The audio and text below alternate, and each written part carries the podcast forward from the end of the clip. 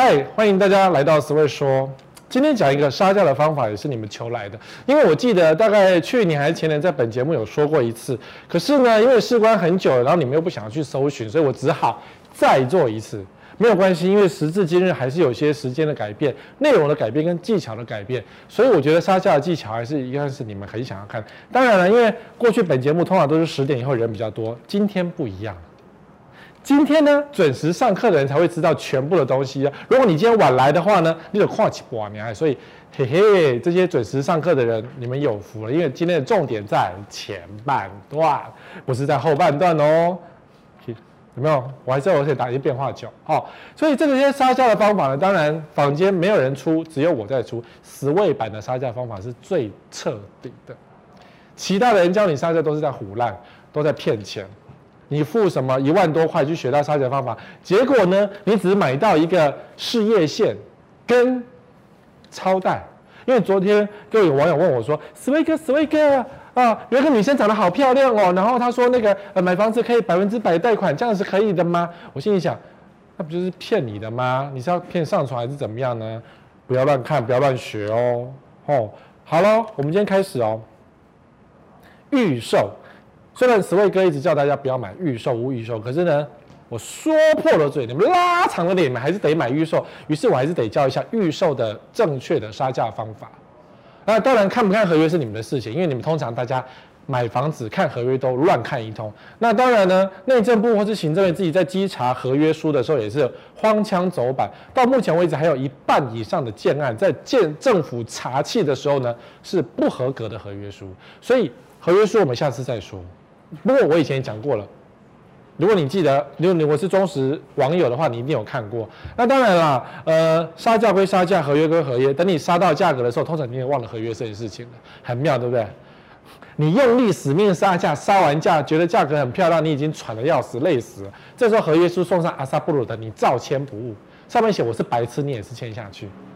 我也不知道为什么哎、可是呢，买房子真的很难哦。每一步骤都是非常不稳，你不能够放松，你只要放松，你的细呀。好，预售屋呢，杀价的方式还是这样，因为预售屋啊，呃，有分很多阶段，阶段有没有？你看，实价登录二点零，因为实价二点零在预期七月上路，所以在七月上路之前，我们还是要用猜的作战的方式。好，然后有几个。步骤跟方法，我慢慢的教给你们。好、哦，步骤跟方法，它是有步骤的，你不要乱杀一通哦。比如说开价打七八折，通常为什么讲开打七八折？因为一般我们以前在做代销的时候，大概底价，比如说一瓶五十万，我们大概抓个两成以上。那五算两成是十万块嘛，所以我们就开价六十万。因为你会杀价啊，可是呢，如果是直接杀八成的话，也抓太准了，所以我们通常是会两成再上去一点点。出现个阿收比，比如说两成五的空间，好，所以这是一个常见的惯例。当然，其实三成、四成的加价也有人这样做，也有建案大有人在。所以，如果你今天去一个预售建案，然后你会突然间发现说，它开价很离谱，高于附近区域的行情，那你就要特别小心，它就不是八折哦，它就不是八折，可能是七折或六折哦，甚至我听过五折的，很夸张吧？五折哦。底价跟成那个开价跟底价差五折，你不要也不可能哦，你不要也不可能哦，还是有这种发生这种情况，因为很多疯狂的代销会说，你死为了欧北狼嘎，所以我就是要把开价拉高，啊，你也别抬，你也不要抬，我的探掉。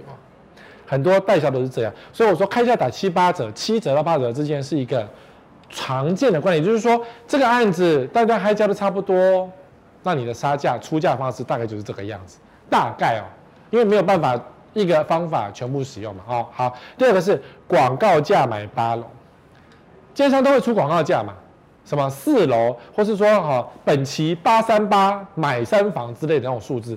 所以如果你想买预售屋的话，所有的广告建案都要去搜寻，信箱也好，报纸广告也好，分类广告也好，或者甚至那种业配格也好，都要来看，你要找出他的广告价。因为你直接问他说，哎呦小姐呀，广告价是多少？他不会理你。他知道你是外行，外行就等着被宰，所以买房子不能够写出一个外行样，因为你做的功课要比代销还要多。好，那广告价通常是拿四楼来做嘛，对不对？那我们以前做代销的时候，我们都知道，我们的广告价可不可以杀？可不可以杀？广告价可不可以杀？可以。真的啊，四楼也是照杀不误啦，因为就是有很多奥客嘛，我们就是奥客出身啊，所以你纵使来什么八三八买四楼，可不可以杀？可以呀、啊，八三六也是吉祥数字啊，因为建商喜欢用吉祥数字，你也喜欢用吉祥数字来买啊。那八二六可不可以？杀杀看喽，搓一搓喽，对不对？对于预售来讲，就是一个撮合的一个一个世界。所以好，你拿四楼，对不对？广告交通还是四楼，二楼路这个呃。呃，格局很烂的那个拿去买八楼，就引导出来了嘛。因为我们不知道它底价多少，到底是开价打七折还是八折，我们不知道。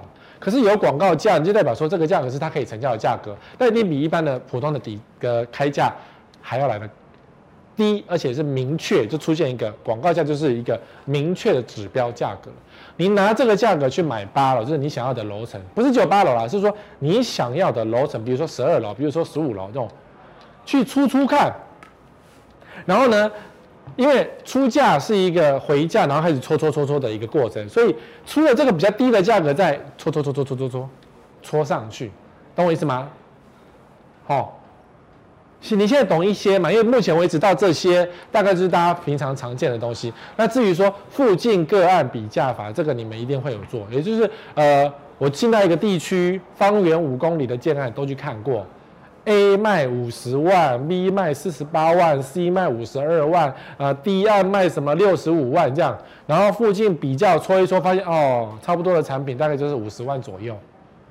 所以附近比价法这个他自己就要自己就要比，因为这是最基本的比价方法，最基本哦。所以一个地区所有建案全部都看过，你大概可以知道多少。那精髓在哪里？精髓就在这个。A 案问 B 案问 C 案，你去看 A 案的时候，不要只有了解 A 案，你会顺便说：“哎呀，听说那个旁边有开一个案子，他卖的很便宜耶。”哎，我这句是重点哦。听说旁边有个 B 案卖的很便宜耶，一批比你们便宜两万，是怎么回事？你在跪我喽？请你讲这样。然后这时候 A 案就说：“没啦，该供啦，那个便宜，它旁边有个水沟啦，没啦，它有电线杆呐，当然便宜啦，没啦，嘿，喜欢灰修处啊，有没有？数字那个一些资讯都出来，一样拿 B 案去看 B 案的时候去问 A 案跟 C 案都要问哦，你不问没有人告诉你哦，你直接私讯我，我也不会告诉你价格哦，因为每天都有雪片来的私讯问我说，十位哥，十位哥，这个案子一瓶多少钱可以买？”我从来都没有直接告诉你价格，我都会说实价登录我自己翻一下，有没有？有问过我的人都知道，我都这样的回答，因为我不会直接告诉你那个案的价格，因为对于预售案来说呢，没有一定的价格，只有你的技巧好或不好，很神奇，对不对？没有一定的价格，只有你的技巧好或不好。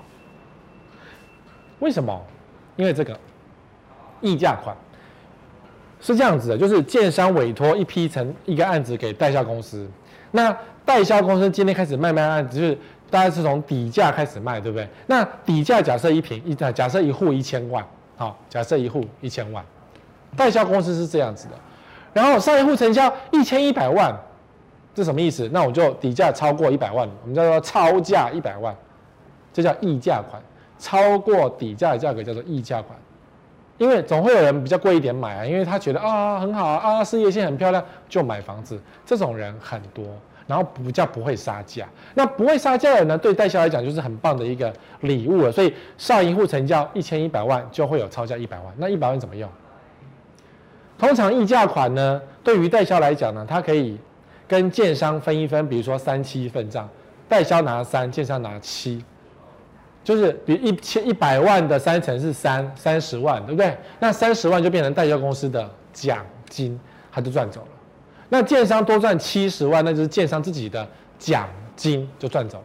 好，可是呢，呃，对代销来讲，房子越卖越多越好。那我们代销的规则是这样，比如说，呃，百分之五十就是销售率五成的时候呢，呃，呃，广告费可以拿到五趴。我举例。销售率六成的时候呢，广告费可以赚六趴，多一趴；销售率七成的时候，广告费可以到八趴，甚至销售率百分之百呢，我就可以给你十趴的广告费。有人这样子玩的，所以销售率越高，对代销公司来讲，他赚到的佣金会越高。所以这个溢价款呢，代销公司就知道，他就要拿在手上来做销售率的一个筹码。所以如果下一户有没有成交九百五十万，那低于底价一千万嘛，那少五十万，通常是不会卖嘛，对不对？比底价还要低嘛，九百五十万。那可是对代销公司来讲，如果我要冲成数，那我卖掉这一户，我是不是成数要更高？比如说五成变六成，六成变七成，那我的 我的那个。呃，佣金成数就跳爬上去了，我就多赚很多了。所以我代销会计算说啊，我卖这一户啊，你看我少五十万，对不对？我的溢价款少五十万，三七分账的五十万，五三十五是少赚十五万，跟我这一户卖掉之后呢，我的整笔的佣金可以从五趴跳到六趴，哪一个比较划算？我们会来做细计算。通常啊。通常代销公司会想办法多卖一户就是一户，而不会想要多赚这个溢价款，因为这个超价只是来运用的棋子而已。因为多赚这个赚不了多少钱，整笔拿去算佣金还是比较划算。好，所以下一户呢，他就觉得如果有这个溢价款的话呢，那如果有人想要出价九百五十万卖呀、你你懂我意思哈？所以就会有低于底价的价格出现了，那这一户的人就爽到了，因为如果他底价是一千万的话，他居然九百五十万就可以赚到，那跟上一户一千一百万比，那不是就有很大的价差？那这一户九百五就赚到啊！所以所有人在买房子的时候都渴望找到这个九百五十万。好，现在知道哈，代销的运用规则是这个样子哦。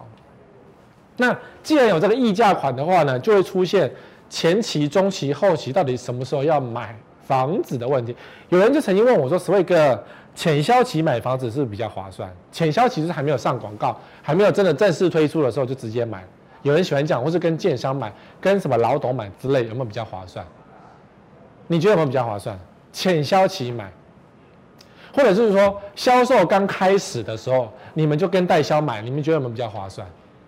现在知道没有了吧？因为溢价款这件事情啊，溢价款这件事情啊。”是整笔建案，就是那种代销建案来玩的最好的游戏，所以对所有消费者来讲，买九百五十万送赞，好，买一千一百万训。可是你太早买，你不懂，你买一千一百万，对不对？或者是说你你是刚开案的前五户买，前五户哪来的超价？根本没有人累积啊，没有遇到那么多笨蛋呐、前面一定是很聪明的人去买，它价格一定杀得很低啊。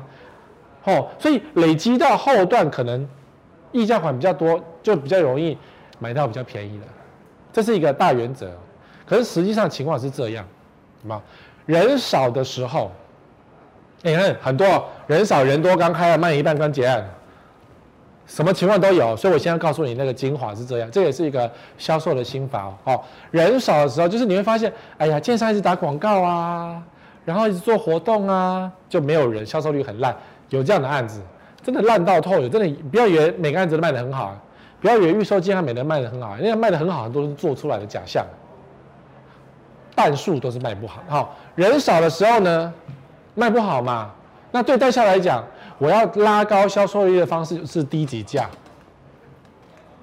对，价格越低，我成数越高。那至于低的底价多少，反正建商同意就算啦，我销售率拉上去就好了，你懂我意思哦？低底价越多不代表不好哦，有些建商觉得我们预售就是要多卖一点，那既然多卖一点的话，低底价好了，我们价格往下调了，因为建商心中也是有底价跟开价的差别，建商委托给代销的公司也是有价格有一点点空间出现，还是有的，因为建商的职员也是很奸诈，我以前当过那个很奸诈的职员，就是我们跟老板报说啊，这副区啊，呃，区域行情啊，呃，一坪五十万。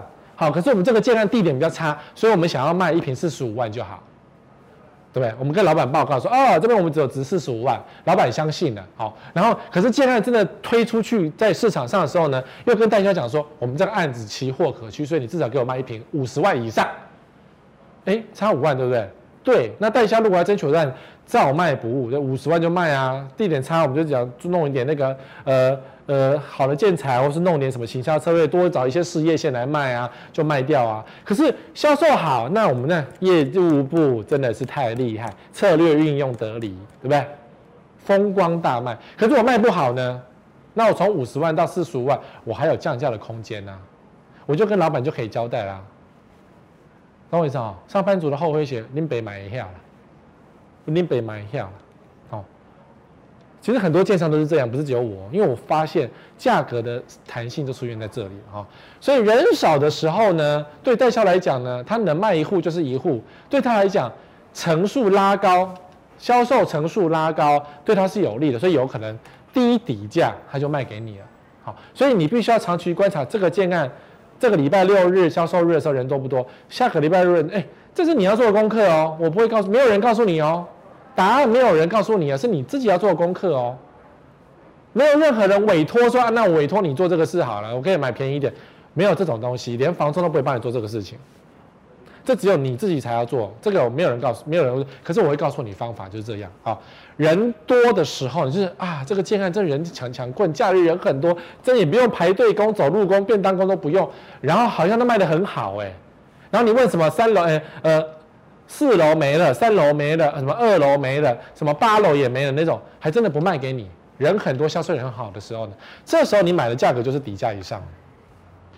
你想要低底价哦，代销公司不卖你，他会觉得啊，你这个客人 OK，卖你也是麻烦，我不如卖别人，对不对？反正很多阿呆排队要买房子啊，所以人多的时候呢，通常买的是底价以上，这个就没办法啦。如果你想买便宜一点的，只好找人的，人少的时候，那人多呢，这样子投资客多呢，你想买便宜的机会也没有了，这没办法的事情啊，这就是看个案的表现如何，每个案子都它的表现，这个开案了。才知道，好，刚开案的时候，通常都是底价以上，都是底价以上。刚开案的时候，因为对代销公司来说呢，它需要累积多一点的溢价款，以备之后慢慢的来运用。那你该开案呢，价格就往下砍，那建商你不爽啊，销售期三个月结束叫你滚蛋了，就赶快换别家，你就撩急。因为对代销公司来说，赚钱才是重要的，撩急就输了，好。我们以前有什么包销纯企划的玩法？那包销的包销，纯企划是纯企划，那个呃不在今天讨论范围。但是重点是，刚开案的时候，它需要博得建商的欢心，所以通常是底价以上。你要杀掉很低，比较难，比较难。除非他调整整个底价，可是才刚开，怎么调整底价？你连努力都没有就调整底价，老板一定不爽，建设公司老板一定不会同意嘛，对不对？哦好，卖到一半的时候呢，就出现了销售率好的时候，底价以上；销售率差的时候呢，底价以下。反过来对不对？你可能以为销售率很好啊，那但是你就有很多溢价款来让我低底价，你会这样想对不对？可是对于代销公司来说呢，既然销售率这么好，我三个月应该可以八成销售没有问题，那我八成就不用冲了嘛。如果三个月能够卖八成，那我的溢价款最后来三七分，这样算起来比较划算了。所以对他来说，销售率好的话，通常都底价以上比较有机会。除非今天那个专案经理大发慈悲，或者是说那个跑单小姐呢那一层高，然后他真的是呃这种情况不多啦。可是有听过有的，就是销售，因为呃价格是这样哦，只有掌握在专案经理手上有一本底价表，他的底标在他心中。那销售小姐就是跑单，对不对？没有人知道底价在哪里，大家都用猜的。比如说这个房子底价八百万，然后开价一千万。我今天讲所有东西，跑单心里都知道。所以你说好，八百一千万差两成，对不对？跑单你心里也会差两成。所以跑单今天如果是呃有一户客户出价八百万，他也会去测试上面有没有收，要不要卖。如果上面的决定要卖，那他心里就知道说啊，这个底价这个大概是差两成。那对于跑单小姐来讲呢，能卖多少就是卖多少。她每一户都跟你讲说，哎呀，这个是八百万就可以买掉，八百万就可以成交了。他会慢慢的引导客户说，这个房子不管开价多少，我们的底价就是八百之类的。好，所以大家会一户户去测试说，这个底价到底在哪里，在多少。这是跑单也会，因为对跑单来说，能卖一户他就赚一户，所以卖的越多，他抽的越多，那是他的工作，因为他来卖房子只为了要赚钱，没有跟你做仁义良善，所以。销售率好的时候呢，既然手气卖得这么顺啊，那业务经理专案经理就会觉得，那我这么顺呢，那你要低底价，我就会被骂，我何必为了你而写报告？所以呢，我能卖多少的对手一定是底价以上。那这时候销售小姐就来了，就会那种经理给人家卖嘛，人家今天都没有成交，晚上我有空哦，这样子。我这样很丑化，对不对？是，我就真的看过我的跑单在这边录那个销售经理的手臂哦，用他的身体去录，他说：“经理，人家这一户要开户。”录老半天，我看你会笑死了。然后那个经理这边俩拱，因为到底是要被搓手还是不要被搓手？搓了这一户，那是不是价格就打开了，就被你知道了？怎么等等，就会天人交战，对不对？然后也常常听到说，那个跑单人跑单啊，就是呃业务在接待中心里的生死斗，就是呃我偷偷塞什么小点心给专案经理啊，呃。呃，晚上啊，跟他约吃饭呐、啊，去家里帮他打扫啊，这种事情都。然后就什么故意那种呃乖乖的那个跑单就被欺负啦。然后有些比较胎哥，这有上过社会新闻啊，比较胎哥的业务经理啊，就想要染指什么业务啊，不行，业务不给他染指是不是？就绝对不会让他放价格之类的啦。这种事情在跑代代代销界非常的多。因为它就是一个小小的战场，好，所以销售率差，T 底价就会比较便宜一点，是因为销售率都这么差了，我们交代不过去嘛，代销公司花那么多广告费，钱要怎么赚回来？老板会骂人，所以这时候销售率反而才是重点，好，这样好，这个大家想法都通常是反过来，可是我今天讲的是这个才是对的一个心理状态，当然不是百分之一百，什么情况？都有可能，我只是告诉你说会有这样的情况。好，快结案的时候，就是我今天房房那个销售率已经到八成九成，我快要可令了嘛。可能我说对于呃建设公司老板会觉得说，好，你帮我卖光光，我就放心了，这样我这个案子就稳了，我就稳赚多少钱，我就会算这个事情嘛。所以销售率越高，就是如果今天大家的冲的销售率是百分之百的话，好。这这个情况的前提之下，那快结案的时候呢，因为我要冲销售率，所以多少都卖，最后两户随便卖。好，不过呢，我要特别讲，这个情况比较少，在预售个案比较少，因为通常结案跟销售率一百是两回事。哦，你懂我意思吗？有些建设公司会觉得，你这个房子你只要给我卖五成就好了，你我的销售率结案的是五成，不能够卖一百。因为卖一百就表示我的价格定太低，你们代销赚太多，所以我还有另外五成是我要成屋的时候再来赚钱的。有些建商会这样想，所以好，那假设我们今天是目标是销售率五成，快结案是四成五，比如说差这一户就到五成了。对于代销公司来的个代销公司哦，代销公司会看到代销合约说什么样的数字是跳五趴，比如说四成。销售率四成的时候呢，呃，佣金是五百分之五，就总价的百分之五。销售率五成，总价六趴，那五趴跟六趴就差很多喽。因为房屋的总价算起来那个金额是很高的，所以这时候就要冲销售率的时候，低底价情况就很多了，就可以用掉你的溢价款。然后我今天讲出代销界的秘密就是这一张表，就是。如果你今天晚来的话，你没有听到。那晚来的话呢，记得等节目结束之后，你重新再看一次就可以看得到。那前面我不要再重新讲。好，你这时候才进来的小朋的朋友们呢，不是小朋友，你如果没有准时上课的朋友们，你就是等一下重新再往前看，因为今天的重点都在前面。好，好，那喜欢跟投资客挂钩排队的建案怎么买？我为什么特别讲这一张？因为这一张是属于这几年来比较特别的，比如说什么台中排队、新竹排队、板桥排队，到处都有排队。什么桃园也有胡乱排队，结果没人要买的那种情况。那遇到那种排队，什么时候那种案子你要怎么碰呢？你是自住客，你是一个善良的自住客，你觉得那个地点真的很好，我真的很想买那个建商的格局，我真的很喜欢。第一个不要跟买。真的，他排队，但是整天那个，你去跟买，你就跟他们投资是一样的啊。你说你是自住，很笑啦，没有那么自住啦，不要骗自己了。那种房子哦，那种鸟笼你会住，我真的是头剁下来给你哦。如果是或者你是个白痴，鸟笼你也敢买，你懂吗？所以不要跟着买。有人在跟我排队，有人在什么私讯，在什么社团开始集合说：“哎呦，什么进攻哪里呀、什么那个呃，前下午就可以拿到多少钱呢、？”纵使是国泰建设这种大公司也不要碰，因为上个月我不是讲过一件事情吗？上个月就是国泰在三重海悦代销做的一个案子，在在三重，国泰哦，海悦是上市公司嘛，国泰建设应该是很好嘛，可是房价很高。然后呢，在他们自己私下成立的群组，然后十位在里面，然后就有个那个消费者就是啊，十位哥，你真的你真的在那个群组里面解答的真好，你真的懂很多。然后我还有个问题想要问你，结果你不见了，这样他就跑来私讯我的粉专，这样我就发现哇，我的名字被他盗用了。我什么时候在海悦建海悦代销的？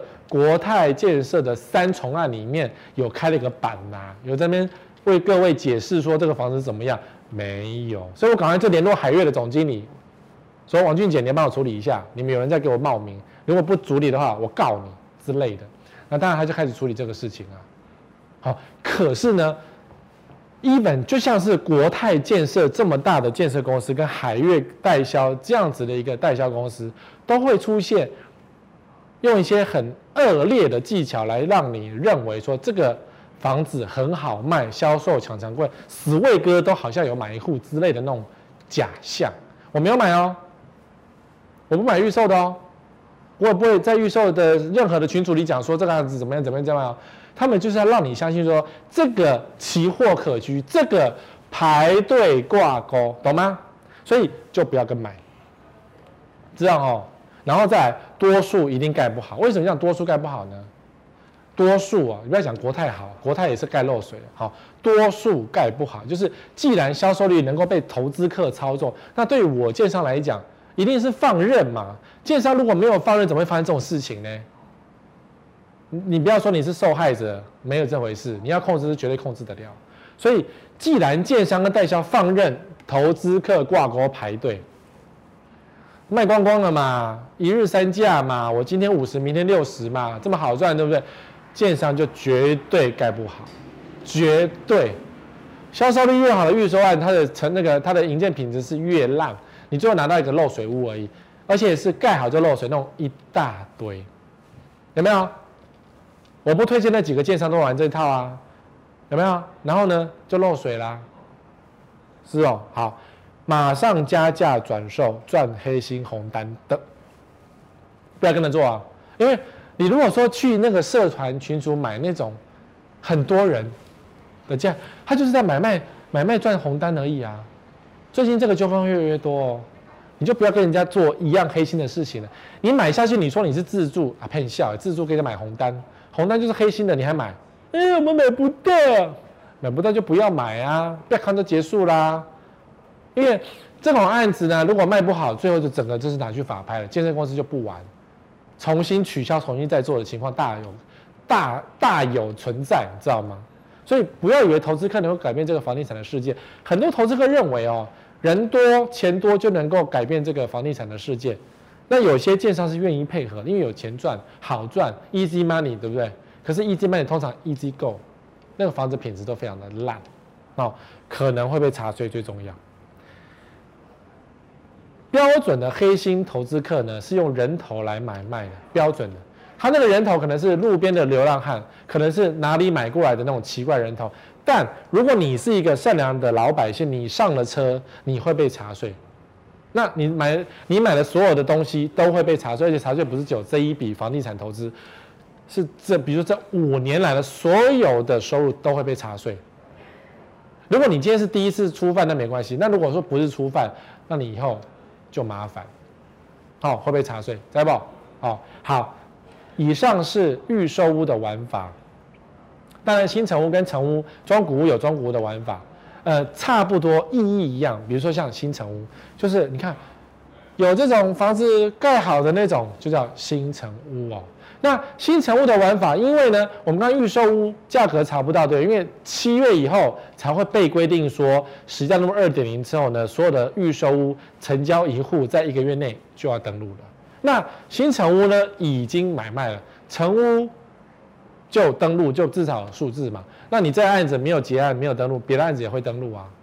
所以成屋比较有数字可以来佐证说这个房价是多少。那你该怎么做呢？第一个查实价登录的价格就要查喽，附近方圆一公里甚至五公里，然后每个建案 A 案、B 案、C 案全部都你自己要查清楚。买一间一千万、两千万的房子就是这么麻烦，麻烦你要做这个功课。如果不麻烦，我就不用站在这里了。对，如果像买手机一样，买坏丢掉再买一支也没有多少钱，也不会太心痛。可是房子就是这么贵的东西，你就必须要做这么多的功课。好，实价登录价格全部查。然后呢，查房仲转售度，哎，这三个都要做哦。实登价格、房仲转售度跟依预售方法来出价。你看迟到的人，我刚刚预售讲完所有出价方式，所以在新成屋里面就要比照预售的出价方，因为都做法是一样。新成屋的建案里面哦，有代销公司的建案哦，不是房仲，是代销公司的建案，请以预预售的方法来出价。现在才进来的网友们，等一下影片结束后你要重看。你就可以看到预售屋怎么出价了。我不会再讲第二次，你们自己回看影片。好，好，那你说实价登录价格怎么查？因为一个房子新成屋了嘛，那预售多少价格都得登录了嘛。所以这个时候交屋后一个月，你可以去看一下实登有没有出来。啊，这个是实价登录比较好的数字。我们讲 A 案、B 案同质性、年纪差不多的、地段差不多的，你看这个。香邻纯金七年嘛，三房四房差不多嘛，房坪数差不多嘛，要比这种差不多的哦。然后新富益九年，七年九年差个两年，我看也差没有很多，不是差个什么十年八年那种。屋龄差不多，然后它是四房的产品，五六十平，小一点点。那你说香邻纯金八十平以上，可能坪数比较大，对不对？所以呃豪宅呃它不是豪宅，它是一般事务所办公室。然后呢，新富益我看也是一般事务所很多，所以等级上就差不多了。好，就拿一个差不多的建案来比较，那你看价格哦，平均呢四十二，平均四十一，是不是差不多？差不多嘛。其实大家对于这种差不多行情接受就是差不多。那你如果你不懂，可是别人通常都懂，所以买卖上大概都用差不多来比较。那你现在如果说你想要看的建案呢，跟这两个差不多。哦，平数也差不多，然后它也没有用特别高级的建材，也没死过人，然后也是一般事务所，也不是纯住宅，然后就是整片都在那一区，那大概就是四十一、四十二左右这个价格，这这是左右了。所以他如果今天说啊，我们五十万一平，我们这个期货可居，那当然神经病啊，就不要理他啊，你就出个四十一万、四十万、四十万、三十九万去引导价格。你看哦，新富益哦，平均价四十一对，可是它有一个最新单价。三十九，对，那就比较低了嘛。那这时候当然是哦，重点还是一样。你看价格查好之后，对不对？房仲的转售度，房仲转售是什么？就是有多少户在买转售啦。然后我们再回来看这个表，香邻纯青有四十户在卖，四十户哎，成屋九年还有四十户怎么样？这代表什么？没有人要，所以开价多少不重要，就是没有人要的房子那。既然没有人要，那这个行情在哪里？就在平均以下，四十二万是平均单价，成交价就应该在四十二万以下，知道好？然后你看好，这个是新富益，对不对？这个社区有三十六笔在转售，三十六笔一样代表什么？超过五趴嘛，整个社区的五趴以上就是多，超过五趴没有人要，所以所以它开价多少那就不重要了。平均行情以下才是可以的，所以你看，它就成交三十九万，那就对了，越买越便宜才是，因为三十六笔耶，卖到什么时候啊？所以我们都知道说，在房仲市场上啊，香邻纯青，大家不喜欢，要的人比较少。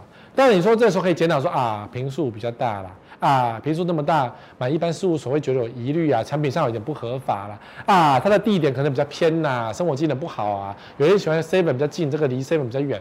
之类的，哦，这时候你就可以用比价方法。那重点来了，我们讲新成屋，对不对？如果这个时候建商在比如说香邻纯青，它有四十屋在转卖，那我建商在卖余屋，余屋哦，因为我们现在讲的是新成屋余屋，还没有讲到中古屋，就是中介市场那一块，我们现在讲的是余屋，有余屋了，然后呢，中介市场有四十屋在卖，你该怎么出价？那很简单嘛，建商户就代表那个卖不掉的啊。那不管是楼层是不是不好，或是楼层正常，那只要是转售量那么高，就代表市场反应不好。销售人员也知道市场反应不好，于是价格就会越砍越糟，七零八落。因为对于销售人员来说，能卖一户是赚一户，我才管你价格多少。那如果今天建商要求很强硬，说我们销售奇货可居啊，就不会有人买。当然难免会有一些强宅楼的买，所以你看香邻纯青平均四十二万，居然会有人四十八万买，有可能他是装潢很高级，里面附的什么千万装潢有可能，或有可能他是顶楼户，楼层比较高之类的都有可能。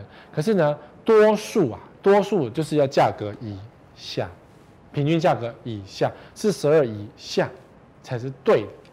你知道哈，这时候如果销售人员呢拿着你。印好的时效登录在嘲笑说：“哎呀，你这个这样买不到房子啦。”那如果说我遇到这种情况，我就东西拿着，拍拍屁股，我就很有礼貌的走人了，我就不跟你买了。因为呢，放久了会谁勾？不是什么放久就是你的，没有在房子里面放久会谁勾？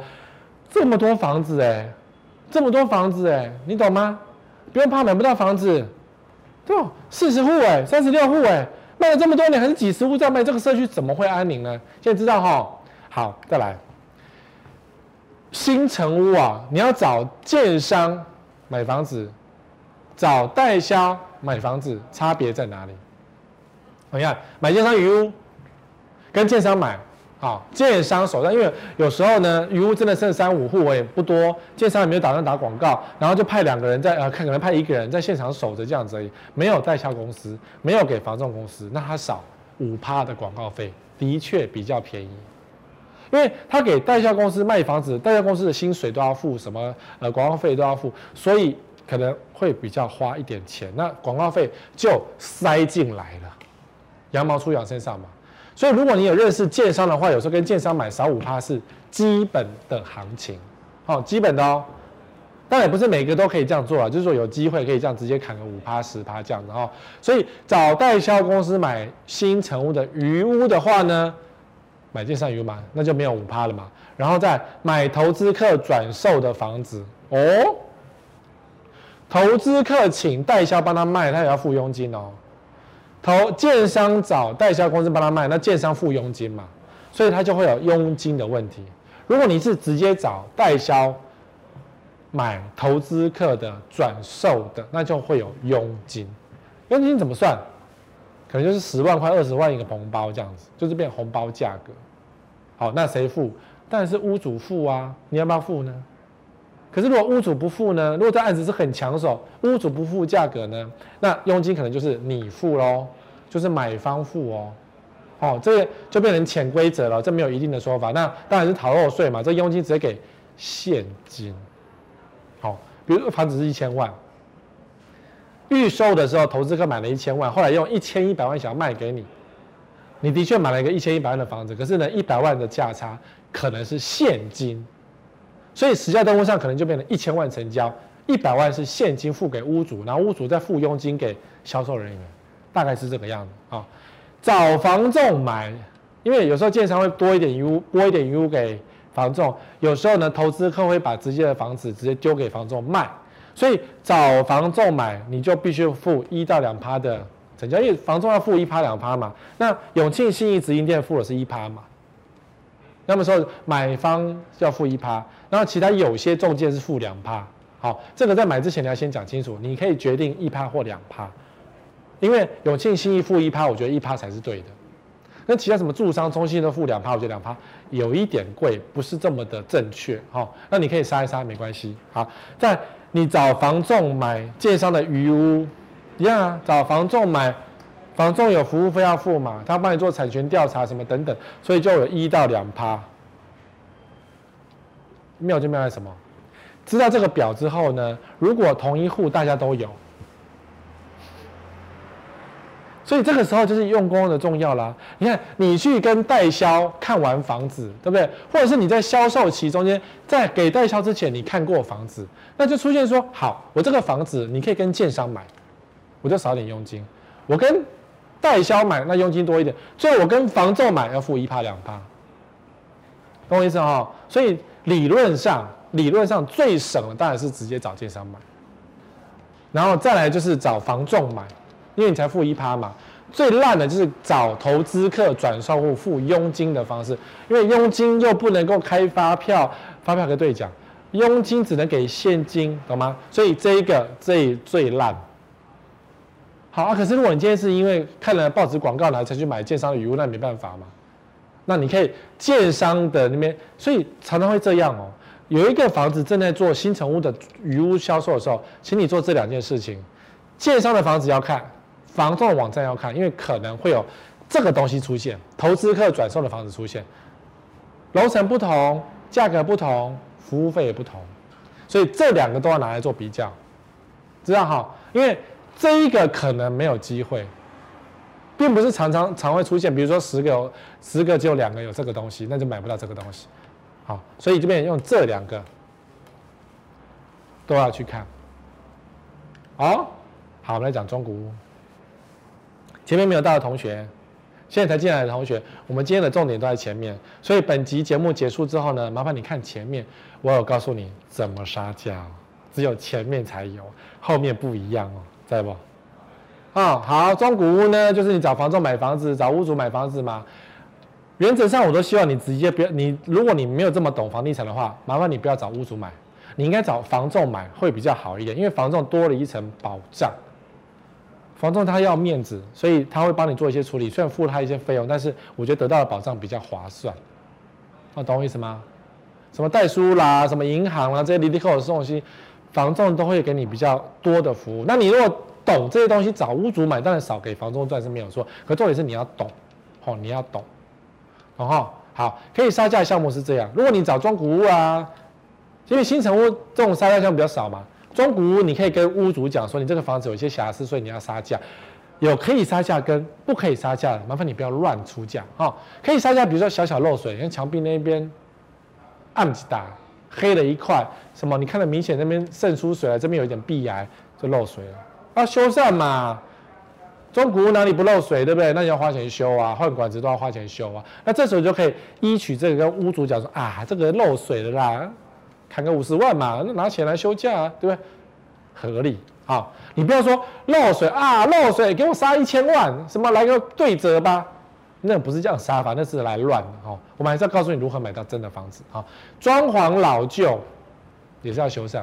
有些屋主真的觉得我们这个房子空金空，可是问题是你用过的马桶谁想要要啊？也没有比较香，对不对？林志玲做过的马桶，下一个屋主还是把它打掉啊。除非你写林志玲用过，然后一个爱心这样子，嗯，万一是林志玲的客人呢，是一个肥肥的人来做呢，你就享受不到，你就就没有这个幻想了嘛，对不对？好，不要讲谁，我们讲宽洁，好不好？哎，好，越来越越来越歪，好，装潢老旧要修缮，所以可以杀价，只要用过的就叫做老旧，就是可以来当做杀价的依据，由小冲煞。什么要怪煞一箭穿心啊？什么厕所门口都小的哦，可以改的叫做小冲煞，不是那种大的冲煞。你说什么旁边有基地台，那就不要买了吧。哎，有基地台，房子不好，不对啊，房子不好你就不要碰啦。你用基地台去杀价，我觉得那种杀下去也不是，也不是个好房子。所以那种房子就不要碰，就不要买。啊，小冲煞那种药罐煞，就是那个窗户外面有什么呃水塔那种。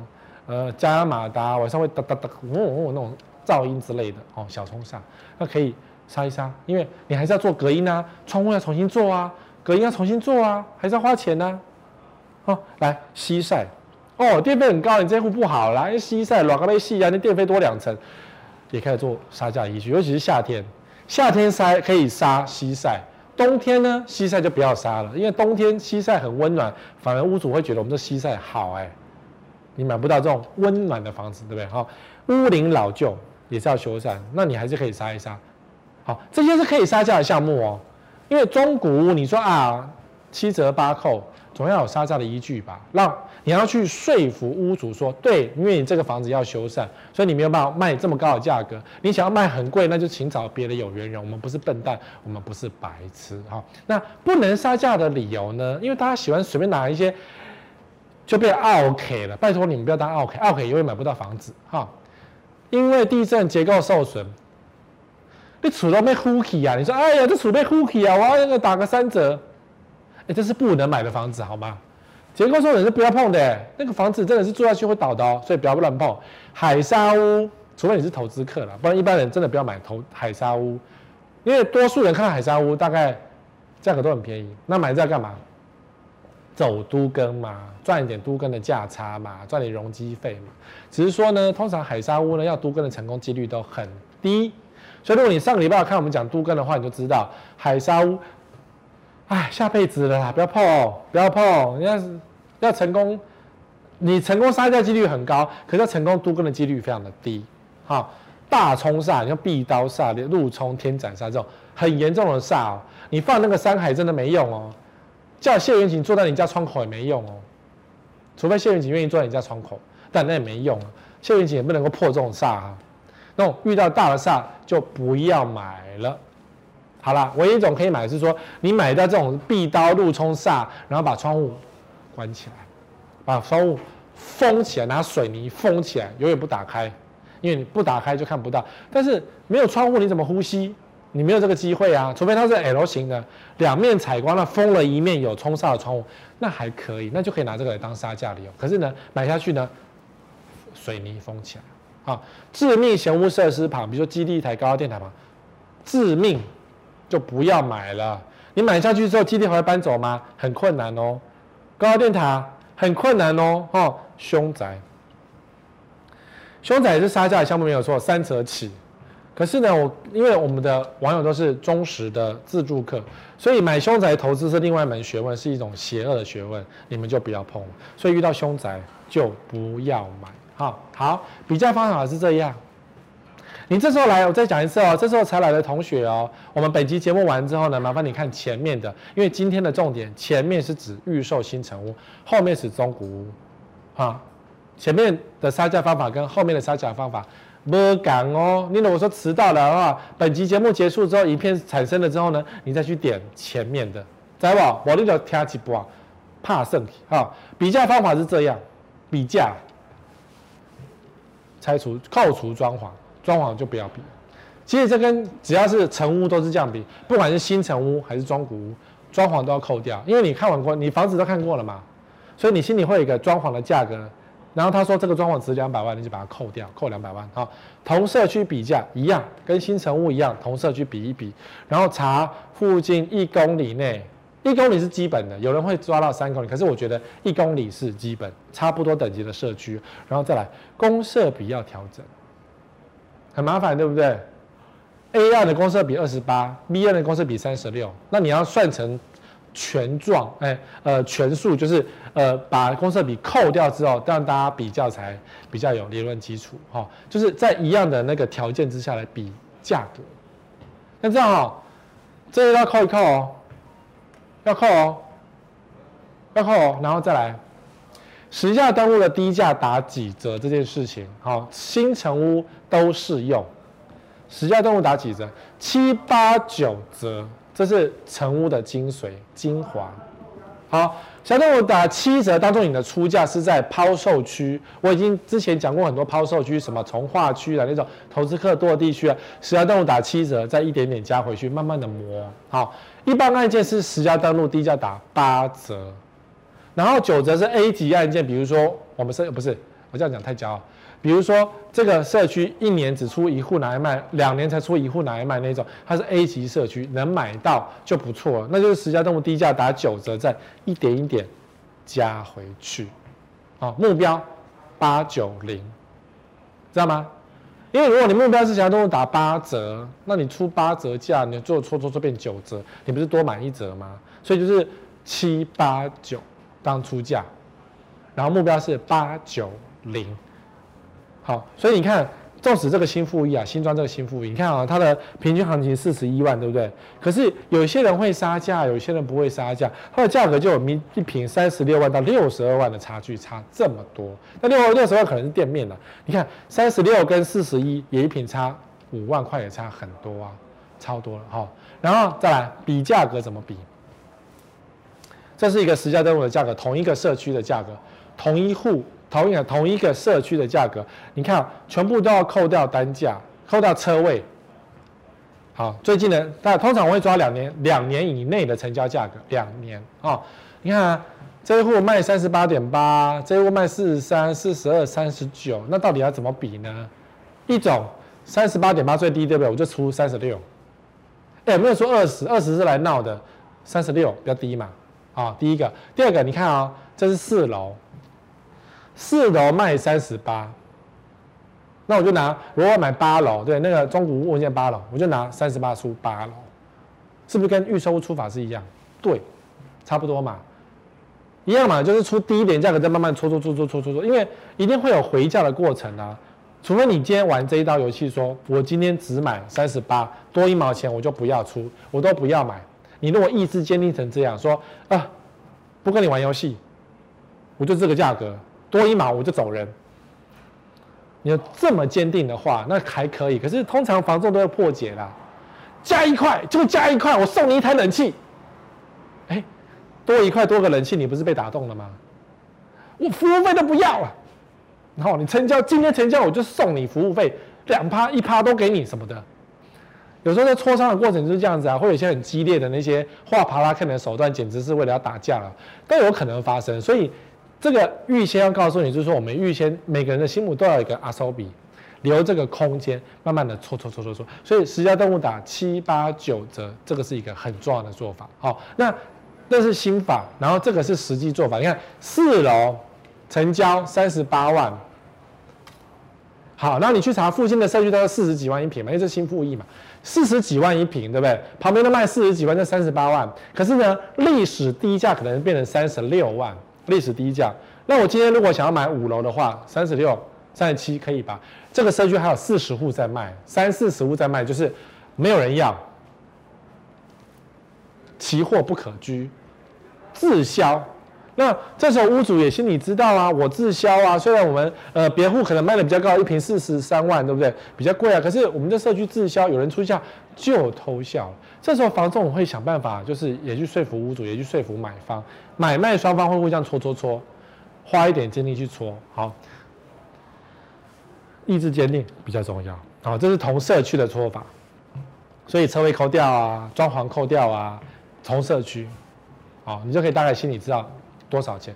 那你看啊，三十八万对不对？那这个社区。滞销社区，所以一定是比它更低才是划算。如果今天屋主说不行，我非四十万不卖，那你就不要买，你就换别户就好了，因为没有非买不可的。如果这个是六楼，那买七楼嘛，七楼跟六楼差不多嘛。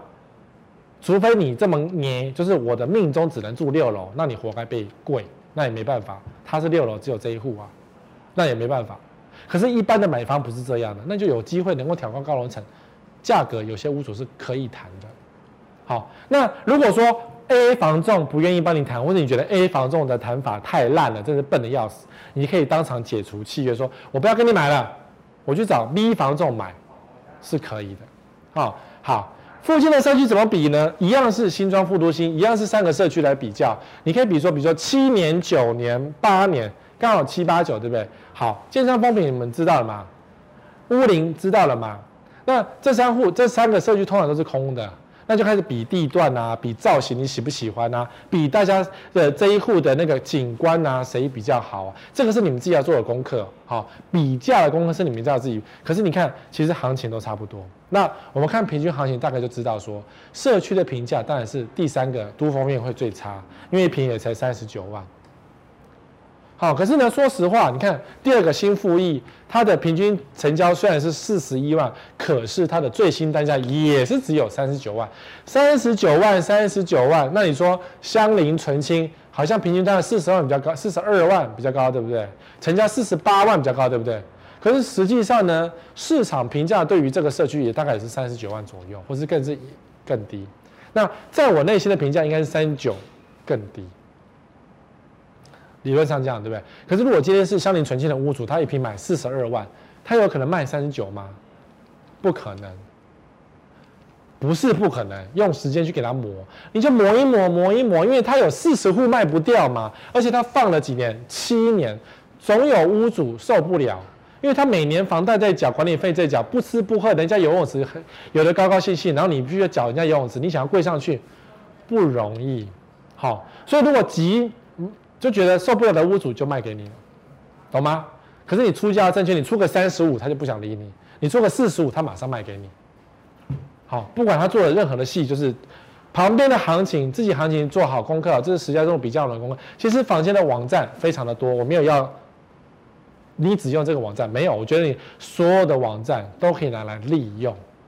好，因为我觉得网站越多，它的那个资讯越多，对你的帮助都越多，而且查到这些网站。都不用钱，没急啦，哈，所以你看啊，同样同质性的，那我们就知道说，好啦，那这一区新庄附近大概就三十九以下。你说好，这个是顶楼层，稍微贵一点，四十万吧。可是如果今天是那种呃中间楼层，什么十楼，那它三十五啊，三三十六差不多嘛，三十六、三十八差不多嘛。屋主要不要卖呢？没关系呀，哎，态度是这样哦，没关系啊，你要卖我才买啊，如果你不想卖就放着啊。你很担心，哎，史瑞哥，可是我买不到怎么办呢？被人家买走了。请看这边，四十户、三十六户、三十二户，几十户的房子在那边卖，你还怕买不到房子吗？八楼不卖，九楼可以吧？九楼不卖，十楼可以吧？他们都不卖就放着嘛。可是总是有三十九万三字头出现啊，那你四十八万在屌什么呢？现在知道哈，心里做的最好最好。可是通常，通常大家都会。中了一些招数，好，所以我要今天告诉你，出价最重要的，你的心法是这个。好，如果你们现在才来的网友，我就跟你讲哦，今天前半段的预售屋的杀价比较重要，后半段成屋的杀价是你们可能都知道的。所以你想知道预售屋怎么杀价，麻烦你今天影片结束之后呢，点回去看，不要放弃，不要忘记，不要忘了学这个东西。这个东西我只讲一次，过去没有人讲过。好。招数就是第一个累了就闪人，因为房仲最喜欢给你拖到晚上十二点、凌晨十二点，累死了，头昏眼花，素质吃得很饱，然后就是不知道不知道字写了什么东西乱签一通，房仲喜欢这样，代销也喜欢，好，所以累了就闪了，你就马上东西拿起来，马上往外冲，因为曾经就有客诉是这样啊，就是一个欧巴桑去买个店面啊，然后呢他就说，呃那些。帅哥们，他为什么讲帅哥？我不知道。那些经纪人呐、就是轮番上阵啊，就不让我回家啊，形同囚禁啊。结果最后签下去买一个很贵的房子啊，哦，就被人家强奸了。这，可是话说回来了，然后那个房仲也说没有啊，我没有监禁他回家啊，我们只是帮他买便当啊。他说心脏有问题，我帮他去拿药啊。然后他口渴，我去买饮料给他喝。哎，有没有？房仲都会做很多很多殷勤的事情，然后让你。舒舒服服，身心皆疲惫的签下那个合约，好，所以你累了，马上就闪东西。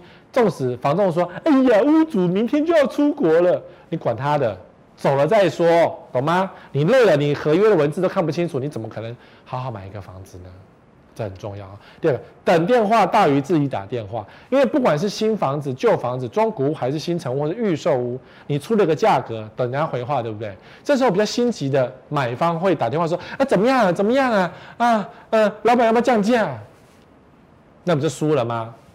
谁先打电话就代表谁有空间加价加上去，哦，所以等电话吧。等了三天他还不打电话给你，那你就跟这房子无缘了。因为他也不想卖给你，你如果真的硬要加，你就是会花比较贵的价格买，那就赶快看别的案子吧。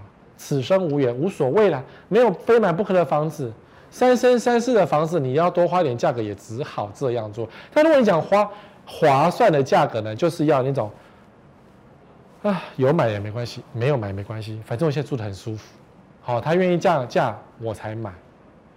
哦，因为屋主对屋主总是比较占优势，他总是钱比较多嘛，那我们买方总是比较辛苦嘛。哦，这样子啊，哦，等电话大于自己打电话。想要好整以前买到最便宜就要等电话，等不到电话就不要管，也不要找什么妹妹去打电话，找哥哥去打电话，不要来这一招。这种玩法代销房这种都清楚哈，表明跟不同中介都有谈物件，这一招很贱。可是我觉得我会这样告诉你们：电话直接，比如说你在 A 房仲面前，然后打给 V 房仲说怎么样，内户如何啦？你懂意思啊？有竞争才会有认真。那房仲的功能就是为了认真帮你把价格谈下来，所以你必须要让他知道你不是笨笨的。因为最笨的买方式呢，最笨的哦。我只相信你，你我很看好，你就帮我谈好这个房子，你讲什么我都信你，这样，这种最笨。但你会不会真的全信呢？我也不知道。可是你讲出这句话来呢，你是不是都不质疑他？对不对？大家心里都有数嘛。如果你讲了这句话，你心里还是质疑他，干嘛呢？你讲的行情是对的吗？屋主是没有空间呢？你有这个质疑，那房东也知道你有供求呢，公共呀。好，所以我宁愿你当个奸诈的。可是是有礼貌的自助客比较重要，因为大家开诚布公就是为了买房子嘛。你也会耍诈术，我们也会，对不对？哈，所以表明跟不同房，不是真的要跟找不同中介哦。对你来讲这是有好处的，不要只信一家，懂吗？这一家给你新幸福，会吗？搞不好出贼怎么办？对不对？那一家帮你打扫，嗯，打扫我花钱找人家就有扫啦。哦，实价登录查清楚，摊开说。房价一户一户问房仲，他如果觉得他，你如果认为你付他服务费，他没有做好功课，你就换人。你直接走到店里面说：“哎，店长，那个人不要，我要他。”很贱，对不对？我不要你，我要他。他每次来都迟到，我叫他帮我服务，我不要他服务。你可以直接告诉他，没有关系。哦，什么？呃，不好意思啦，嗯，你买房子，你没有不需要受任何委屈。好，可是你不要当 OK 哦。人家认真跟你服务，他没有什么错的话，你也不要这样子。有时候是屋主在捏，好，所以你要分清楚什么样的状况。好，不要被事业线攻击。请看这个照片，来，导播，你看，这个是地产美女，你觉得像地产美女吗？不像，每个都穿丝袜，然后，对不对？你们只是没有在注意而已。对于建商来讲，就是要这种这样子的人才能够卖房子。是我物化还是代销物化？对不起，这个世界就是这样。好，这么漂亮的美眉这边啊，哥哥，人家已经两个月没有业绩了，你会不会受不了？痒痒痒，对不对？那如果今天呃，中古有很多那个帅哥的房仲啊，一样啊，对不对？大家男生女生都一样，事业线都。你说死魏哥，我从来没看过事业线攻击。对不起，你眼睛张开一点。我怎么当然看到到处都是？你怎么没看到？你搞到被攻击还很享受，然后假装没看到。好，男生有女生的招数，女生有男生的招数。男生呢，男人去房仲代销买房子，那些女生女跑单就会他们的招式。那如果你今天去房仲，都是男的中介员。你就看到男的中介员对于女客户有比较殷勤的方式，那都是事业线攻击啊！总不会挺个肚子说怎么样？哦，我可以买房子，谁要跟你这种大肚子买？没有这种人。好，不要贪不存在的利多。所有的业务都会跟你讲说，这里要发了，那里有捷运，这里有轻轨。好，有捷运有轻轨可能是利多没错，可是你要想想看，比如说桃园轻轨，好，桃园捷运。桃园捷运有捷运是好一点，可是问题是，如果捷运只在桃园跑来跑去，刚我们看贺有意义吗？没有意义啊！再来举例，好，呃呃，机场捷运什么 A 十九好不好？A 十九有机场捷运没错，可是你从 A 十九坐到第一站要花多少时间？一个小时，多少钱？你自己算算看，有意义吗？没有意义啊！哎，我开车，那你开车去贪什么 A 十九？你你懂吗？它就没有意义了，它这个利多对这个地方就没有意义了。好，A 十九到 A 二十一哦，那个捷不就是中立境内跑来跑去，你就有意义吗？没有意义啊。哦，所以不是有利多就叫好。如果你是我的忠实网友、忠实的观众，你就可以知道说，这么多年来这么多个月，我就告诉你哪些是有意义的利多，哪一些没有意义的利多。哦，好了，我们今天讲了将近一个小时关于杀价的技巧，我希望你学会。如果你是后来才来的网友呢？记得本片结束之后呢，什么订阅好房网，开启小铃铛通知，然后呢再去开前面的影片，因为前面我讲比较重要的杀价心法，从来没有人提过。今天节目到这里就，下礼拜二同一时间再会，拜拜。